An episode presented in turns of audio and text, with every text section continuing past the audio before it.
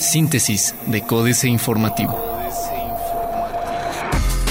Síntesis informativa 20 de noviembre, Códice Informativo. Códice Informativo. En 2015 van 322 reportes de personas desaparecidas en Querétaro, dicen organizaciones. Entre enero y noviembre del 2015 se reportaron 332 personas desaparecidas, de las cuales 174 corresponden a mujeres y 158 a hombres, informó el grupo Tequei.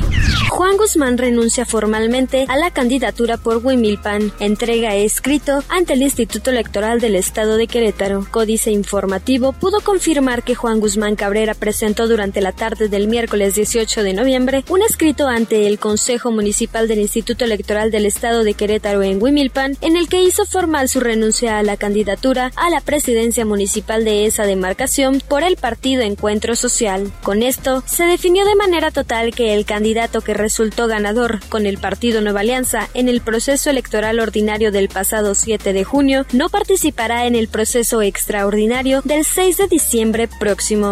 Innecesaria una alerta de género en Querétaro, dice Pancho Domínguez. Francisco Domínguez Servién, gobernador del estado, aseveró que por ahora no es necesario emitir una alerta de género en Querétaro, pues las condiciones en la entidad no son de alarma en torno a la violencia en contra de la mujer.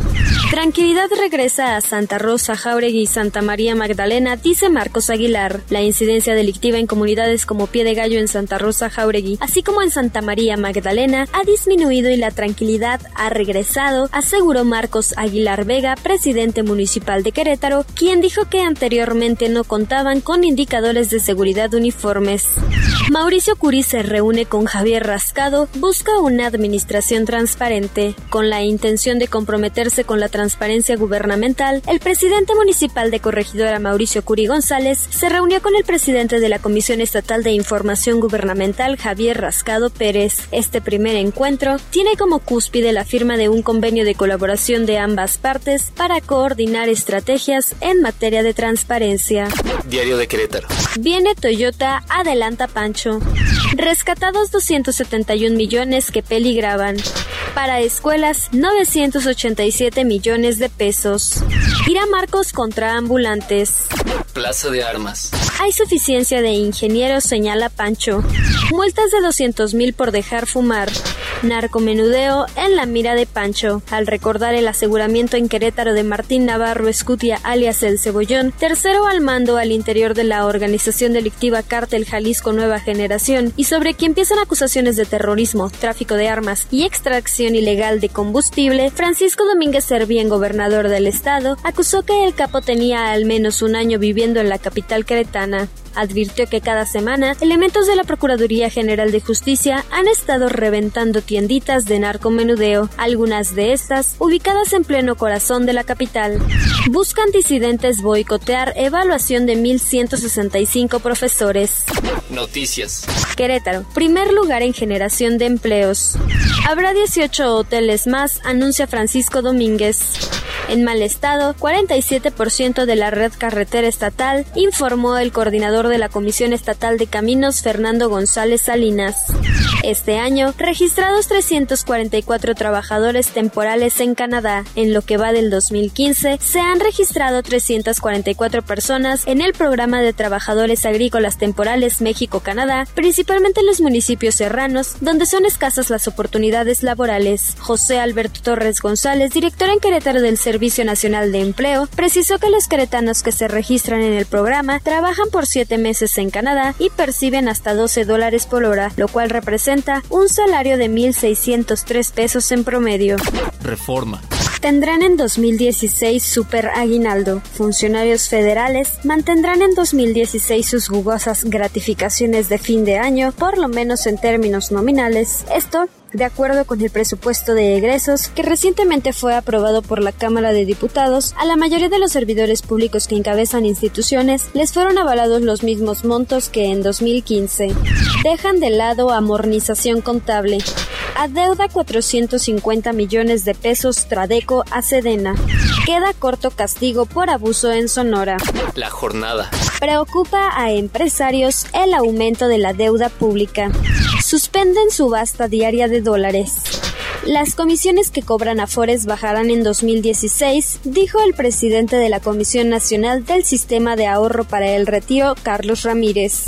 Profeco tiene abiertas 1.505 investigaciones tras el buen fin. Excelsior.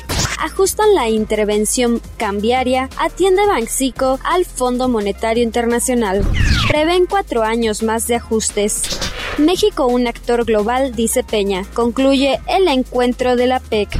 Pemex Transformación Industrial, otros dos años de números rojos. La nueva empresa productiva subsidiaria Pemex Transformación Industrial se mantendrá con pérdidas financieras por al menos dos años más, a pesar de los cambios en la estructura corporativa de petróleos mexicanos. Internacional.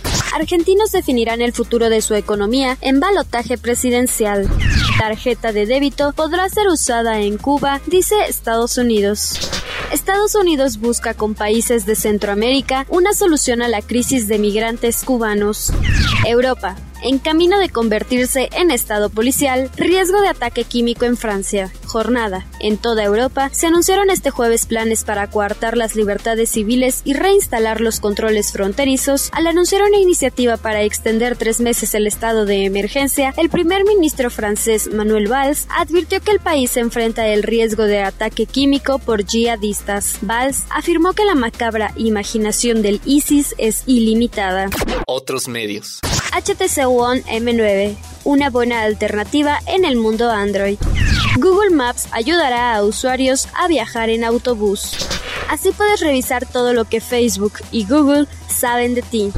Los pagos móviles cobran vuelo en África. Financieras.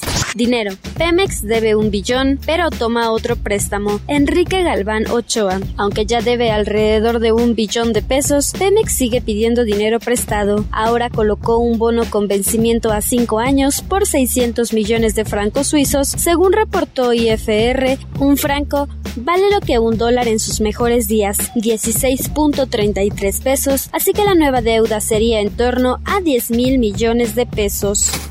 México S.A. Salario y sueño guajiro, Carlos Fernández Vega. Lento, pero seguro, Finalmente el Congreso, primero los celadores totalmente Palacio y ayer los levantadedos de San Lázaro, aprobó la propuesta de reforma constitucional para desvincular el salario mínimo como medida de referencia en el cobro de multas, tarifas, precios y otras 2.400 y pico de recaudaciones estatales y federales, al tiempo que, para sustituirla, autorizó la creación de una unidad de medida y actualización.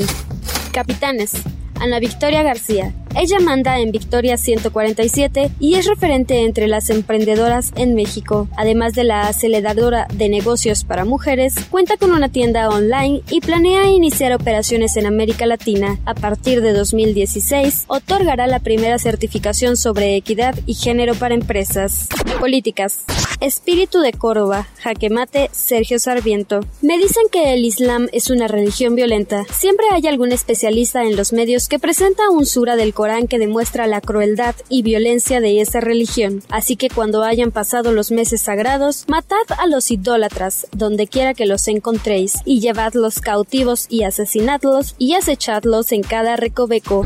Lógica.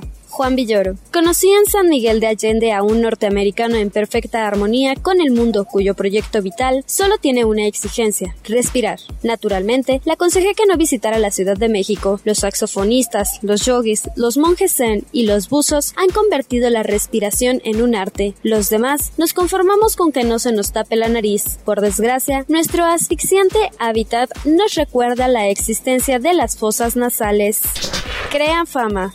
Manuel Jauregui. Ustedes bien saben lo que dice el dicho, crea fama y échate a dormir. Lástima que en el caso de México nuestra fama sea mala, lo cual no nos impide echarnos a dormir para no hacer absolutamente nada por combatir la fama ni la realidad. Más que bien ilustrada esta fama de la que gozamos ha quedado claro con las recientes declaraciones de la embajadora del Reino de Noruega en México, Meret Nergard, quien evitando rodeos y rollos diplomáticos, dijo respecto a la posibilidad de que la empresa petrolera estatal, propiedad mayoritaria de su país, venga a México a participar en la apertura energética. Astillero, AMLO y los spots Julio Hernández López. Resulta de una destemplada ironía histórica que directivos de PAN y PRI acusen a Andrés Manuel López Obrador de marrullerías electorales, justamente cuando esos dos partidos han hecho llegar a débiles cartas políticas a la presidencia de la República en las dos elecciones anteriormente inmediatas, 2006 y 2012, aprovechándose de lagunas y resquicios en las normas vigentes y, aún peor, cometiendo actos mayúsculos de adulteración en el curso de las campañas y durante la jornada comicial en sí, y propiciándolos en los posteriores actos de calificación judicial de tales elecciones. Síntesis de Códice Informativo.